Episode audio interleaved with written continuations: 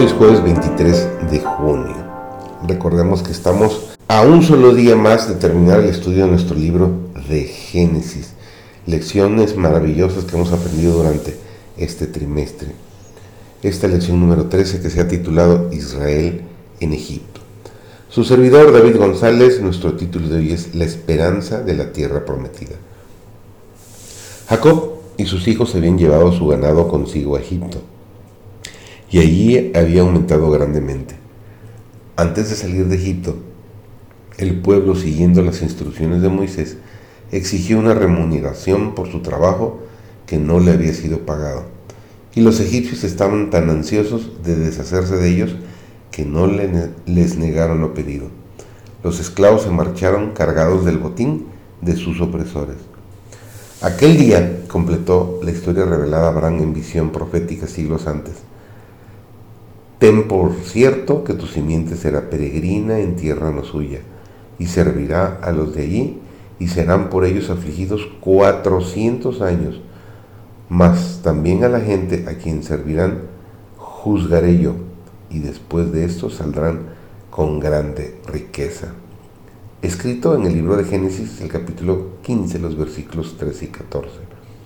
Se habían cumplido los 400 años. En aquel mismo día sacó Jehová a los hijos de Israel de la tierra de Egipto por sus escuadrones.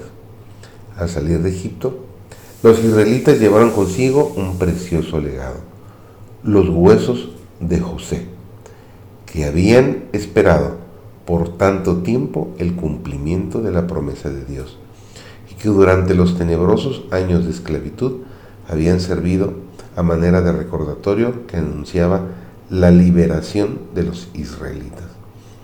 Dios no guía jamás a su pueblo de otro modo que el que ellos mismos escogerían.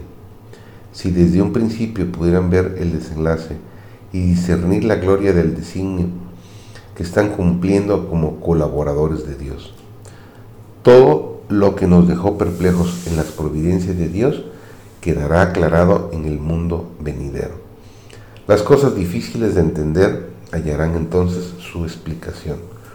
Los misterios de la gracia nos serán revelados, donde nuestras mentes finitas discernían solamente confusión y promesas quebrantadas, veremos la más perfecta y hermosa armonía. Sabremos que el amor infinito ordenó los incidentes que nos parecieron más penosos. El que está lleno del Espíritu de Cristo mora en Cristo. El golpe que se le dirige él cae sobre el Salvador, que lo rodea con su presencia. Todo cuanto le venga viene de Cristo. No tiene que resistir el mal, porque Cristo es su defensor. Nada puede tocarle sino con el permiso de nuestro Señor y todas las cosas que son permitidas a los que Dios aman les ayudan a bien. Esta esperanza de redención por el advenimiento del Hijo de Dios como Salvador y Rey no se extinguió nunca en los corazones de los hombres.